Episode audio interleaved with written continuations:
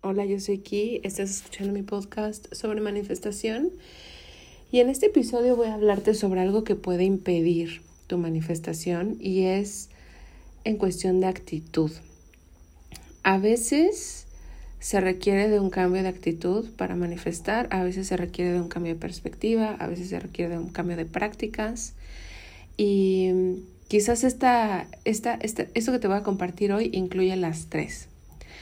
Y es algo que he estado descubriendo y explorando recientemente. Yo en mi TikTok subí unos videos sobre manifestar dinero. Y mi intención era que me acompañaran en el proceso de manifestar dinero, una cantidad en específico. ¿Por qué? Porque para mí era simbólica esa cantidad. Todas las cantidades de dinero son simbólicas, o sea, todas. Cuando hablamos de manifestar dinero, hablamos de un deseo inconsciente muchas veces de, de romper barreras que mm,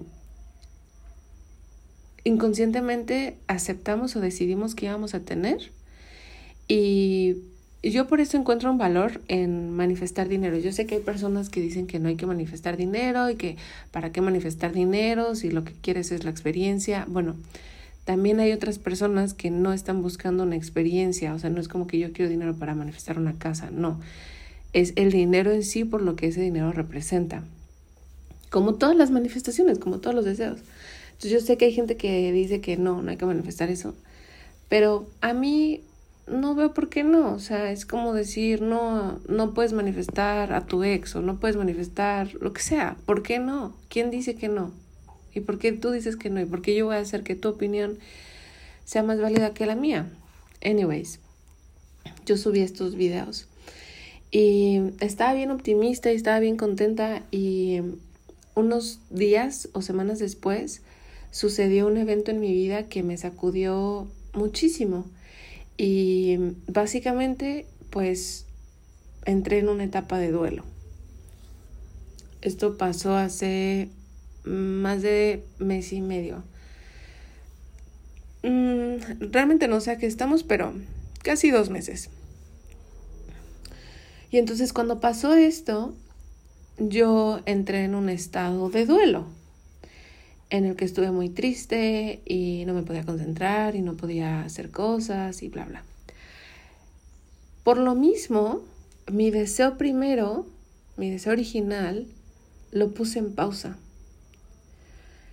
Porque yo no podía sostener dos estados, yo no podía sostener duelo y expansividad. Yo no podía sostener mm, la sensación de estar quebrada con la sensación de estar amplia y completa. Y entonces puse en pausa el deseo.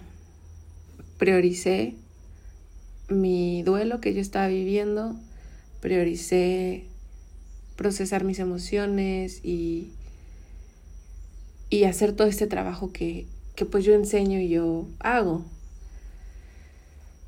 Hasta que llegué a un punto en el que me di cuenta de que si yo quería manifestar mi primer deseo,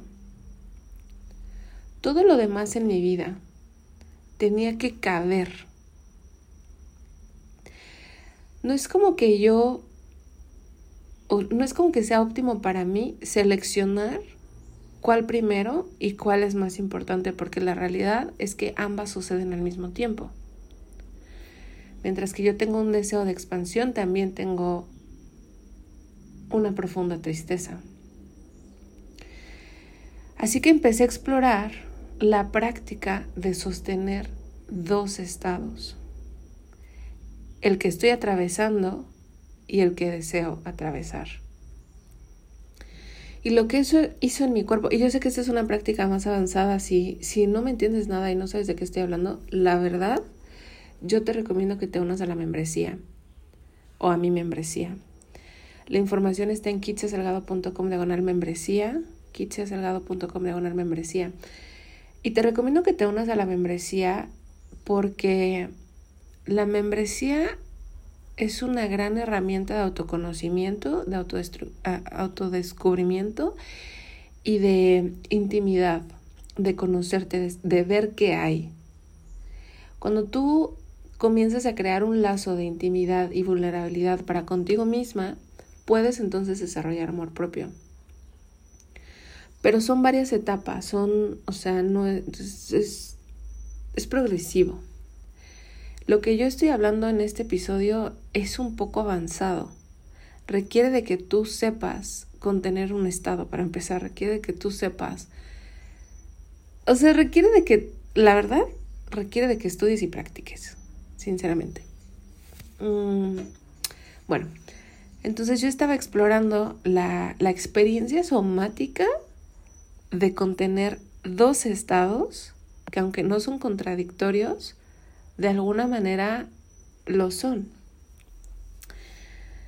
Y lo que experimenté en mi cuerpo fue mucha expansión. Fue como si yo me exigiera a mí misma, pero no, la palabra no es exigir. Es como si yo me posicionara a mí misma en un punto en el que puedo ser más. Y ser más, expandirnos, justamente es el objetivo de manifestar conscientemente y de estar aquí, de existir. Expandirnos en amor. Y cuando yo sostuve el duelo con la expansión económica, sentí como mi cuerpo se hizo más grande, mi corazón se hizo más grande me cupo más. Y creo que es muy importante que yo te comparta esto porque yo he cometido el error en el pasado de esperar a que mi estado anímico sea el ideal para manifestar algo. Y al menos mi vida no es así. Mi vida tiene muchos matices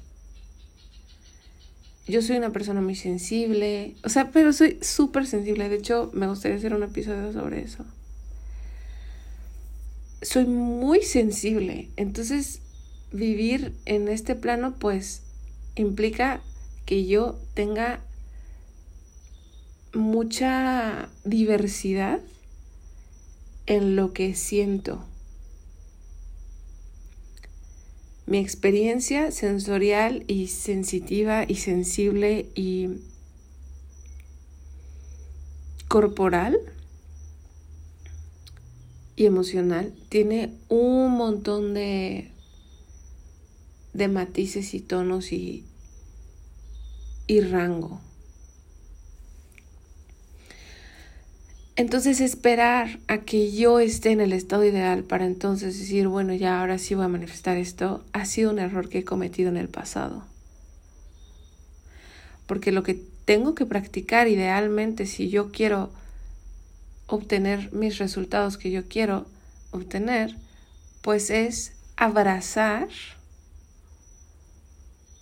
quién soy, o sea, quién estoy siendo y no necesariamente sentir que tengo que ser otra y que esta otra que tengo que ser es lo único que yo puedo ser. Es como abrazar quién soy y quién quiero ser al mismo tiempo. Y decir, es que yo puedo ser ambas. Y aquí son bienvenidas ambas. Y aquí las quiero a las dos. Y las abrazo y las amo a las dos. Y hay espacio en mi corazón para que ustedes habiten aquí.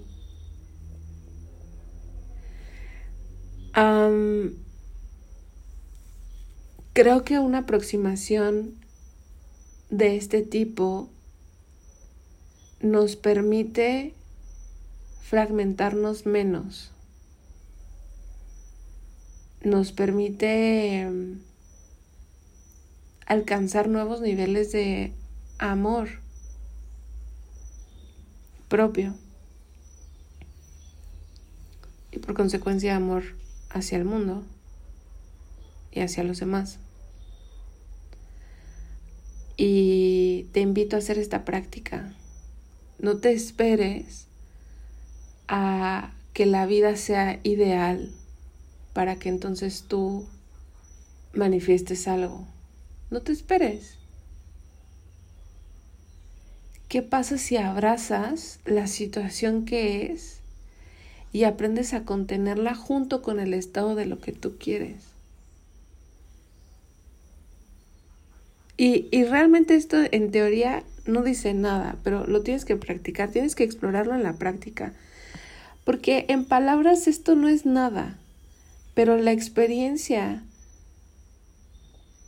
de este ejercicio va a, en serio te va a abrir de una forma muy bonita. Te mando un besito.